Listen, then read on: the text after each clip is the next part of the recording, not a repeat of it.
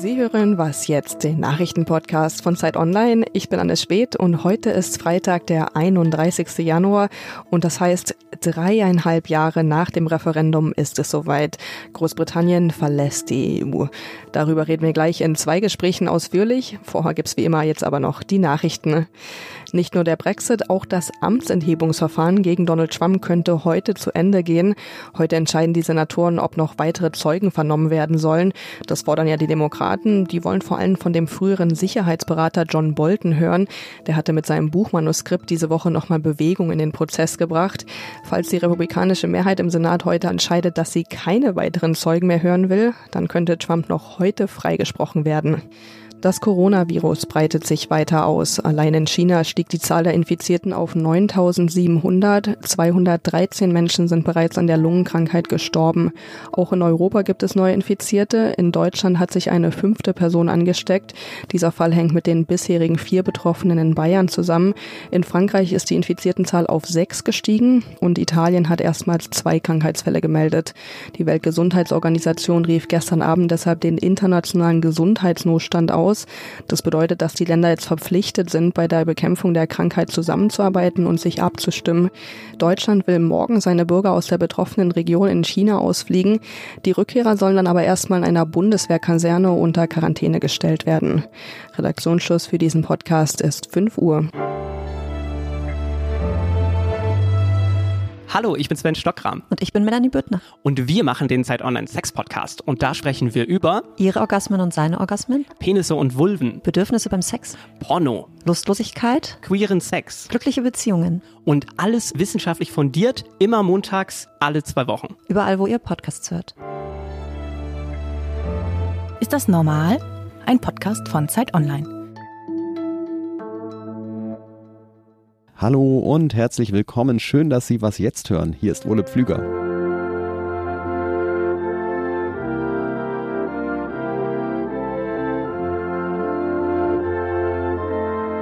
Heute Nacht tritt Großbritannien aus der EU aus. We will get Brexit done on time. Endlich, sagt Boris Johnson, der Premierminister, und er hat seinen Landsleuten einen Brexit versprochen. No ifs, no buts, no maybes. Ohne Wenns ohne Abers und ohne Vielleichts. Über genau diese drei Dinge wollen wir allerdings heute in der Sendung reden. Brexit, aber jetzt muss ein Handelsvertrag ausgehandelt werden. Und was, wenn die EU sich nicht auf Johnsons Forderungen einlässt? Und vielleicht bekommt ja auch der schottische Separatismus jetzt neuen Rückenwind. Zu diesen Fragen und vielen mehr haben wir heute zwei Gesprächsgäste, ausnahmsweise mal zu einem Thema. Und den Anfang macht jetzt Markus Gatzke, Ressortleiter Politik bei Zeit Online. Hallo Markus. Hallo. Wenn ich jetzt ab morgen als EU-Bürger in das Vereinigte Königreich reise oder umgekehrt als Brite in die EU, merke ich denn dann was davon, dass der Brexit stattgefunden hat? Nee, gar nicht. Ähm, es wird keine Schlangen an den Flughäfen geben, keine gesonderte Passkontrollen. Eigentlich wird sich erstmal gar nichts verändern. Das liegt ganz und einfach daran, dass mit dem 1. Februar diese sogenannte Übergangsphase beginnt, in der EU und Briten sich auf den Freihandelsvertrag einigen müssen. Die Briten sind sozusagen ausgetreten, verhalten sich aber weiter so, als wären sie quasi noch Mitglied. Um diesen Freihandelsvertrag auszuhandeln, da ist jetzt ja ein knappes Jahr Zeit noch für. Was sind denn die wichtigsten Punkte, auf die sich die Briten und die EU da einigen müssen? Naja, eigentlich alles. Äh, ein Freihandelsvertrag der EU und Großbritannien ist riesig. Allein der Vertrag zwischen Kanada und der EU hat, glaube ich, sieben Jahre gedauert. Boris Johnson möchte das gerne in einem Jahr äh, machen und das ist sehr schwierig. Da wird es an vielen Stellen schwierige, problematische Verhandlungen geben, beispielsweise in der Fischerei. Da müssen die ganzen Fangquoten neu ausverhandelt werden. Oder beim Finanzsektor muss festgestellt werden, wie äquivalent sind die Banken in London gegenüber denen in der EU. Also es gibt eine Vielzahl von Hürden in diesen Verhandlungen. Und äh, was sind da die größten Streitpunkte und warum? Naja, man kann es am Ende in einem Punkt zusammenfassen. Wie groß oder wie stark wird der Zugang der Briten zum EU-Binnenmarkt sein? Wer vollen Zugang haben will und damit Null Zölle und Null Quoten, äh, muss Bedingungen der EU erfüllen. Heißt, äh, der Drittstaat, in dem Fall Großbritannien, muss sich an alle Regularien halten, Umweltschutz, Arbeitnehmerrechte etc. pp., an die sich auch die Unternehmen innerhalb der EU halten müssen. Und Boris Johnson möchte gerne diese Regeln unterlaufen und deshalb ist da auch wieder Streit vorprogrammiert. Was ist denn deine Prognose? Wie wird die Wirtschaft und wie werden die Unternehmen in EU, Deutschland und auch in Großbritannien den Brexit verkraften? Ist auch schwierig, hängt natürlich sehr stark auch von dem Freihandelsabkommen ab und damit, wie eng die Briten künftig an die EU angegliedert sind. Je enger sie angegliedert sind, je ähnlicher sie sich verhalten, je weniger Zölle verlangt werden, desto geringer der ökonomische Schaden. Bei den Briten ist es so, dass die letzten drei Jahre der Unsicherheit, also des Nichtwissens, schon sehr viel BIP-Wachstum gekostet hat. Schätzungen gehen so von 200 bis 250 Milliarden Euro aus. Aber was am Ende unterm Strich äh, verloren geht, das äh, kann man jetzt noch nicht seriös prognostizieren. Und ab morgen wahrscheinlich auch erstmal gar keine so große Veränderung, dann nehme ich an. Nee, keine. Okay, Dankeschön, Markus.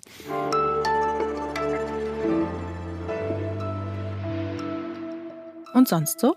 Ja, einen Namen sollte man heute auf jeden Fall auch nochmal erwähnen, und zwar den von David Cameron, der Ende 2015 das Referendum angesetzt hat.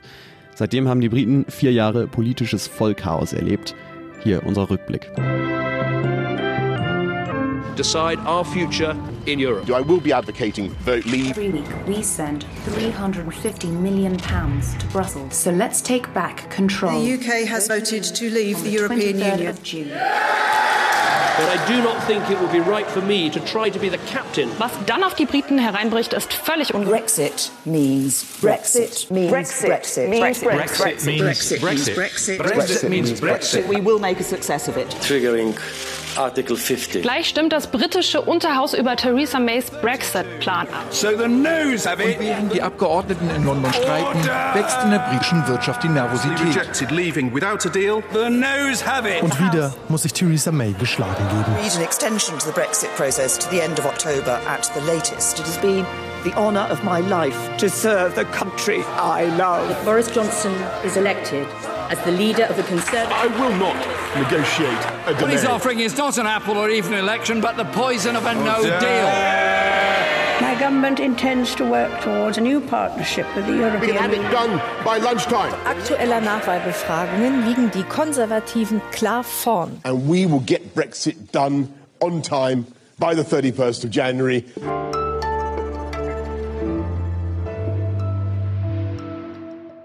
Unsere zweite Gesprächspartnerin heute, das ist Bettina Schulz. Die kennen Sie natürlich schon längst, die war letztes Jahr bestimmt 20 Mal bei uns in der Sendung. Sie ist freie Journalistin und lebt in Großbritannien und mit ihr spreche ich jetzt über die Frage, was der Brexit innenpolitisch mit dem Land gemacht hat und mit ihm machen wird. Hallo Bettina. Ja, hallo nach Berlin. Ja, heute ist für vielleicht nicht die Hälfte, aber doch für viele Briten ein großer Tag. Wie ist denn die Stimmung im Land? Ja, also gestern war ich auf dem Parliament Square. Da standen noch so 10, 15 äh, Gestalten mit der EU-Flagge in der Hand. Das war alles mehr traurig als sonst was. Ähm, ja, also jetzt am Brexit in der Nacht, da wird es eine große Party da geben, natürlich von Nigel Farage und all den Hardlinern. Aber ehrlich gesagt, die Regierung passt sehr auf, äh, dass die Stimmung hier ein bisschen gedämpft ist, weil sie ganz genau weiß, dass also mindestens mal die Hälfte der Bevölkerung das gar nicht so dolle finden, was jetzt hier läuft. Wie haben denn diese politischen Kämpfe das Land verändert? Ja, ich glaube, vielleicht ist sogar das Land so ein bisschen über sich selbst erschrocken. Denn was wir hier gesehen haben, ist, dass der Populismus eingezogen ist, wo wir am Anfang gedacht haben, naja, das macht der Trump da in Amerika, ja. Dass hier mit politischer Verlogenheit gekämpft wird, um mit der Partei an der Macht zu bleiben, ja. Dass hier mit gezielter Propaganda gekämpft wird. Ich wähle diesen Ausdruck Propaganda ganz bewusst. Hier halten Änderungen im Land Einzug.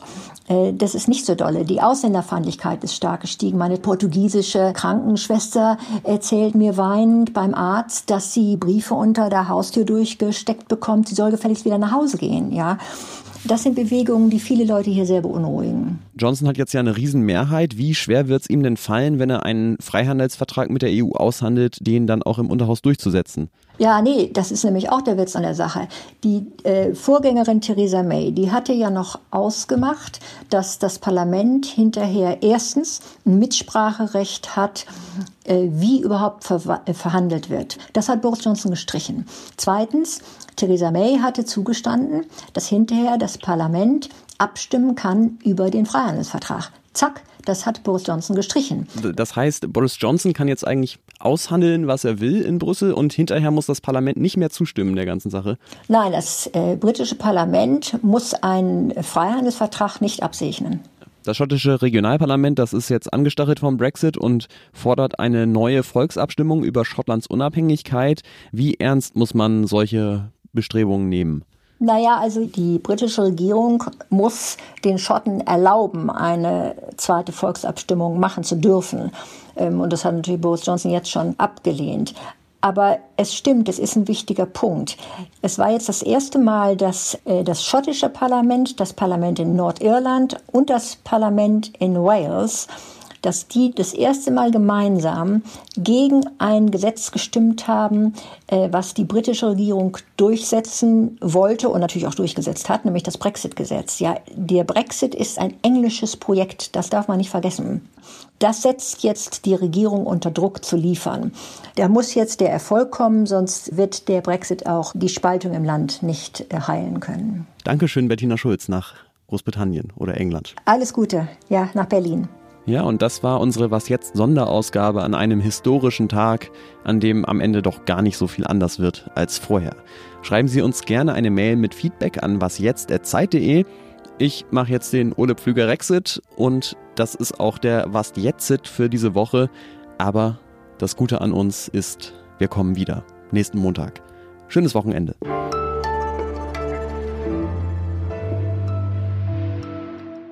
Churchill hat gesagt, ich trinke Champagner.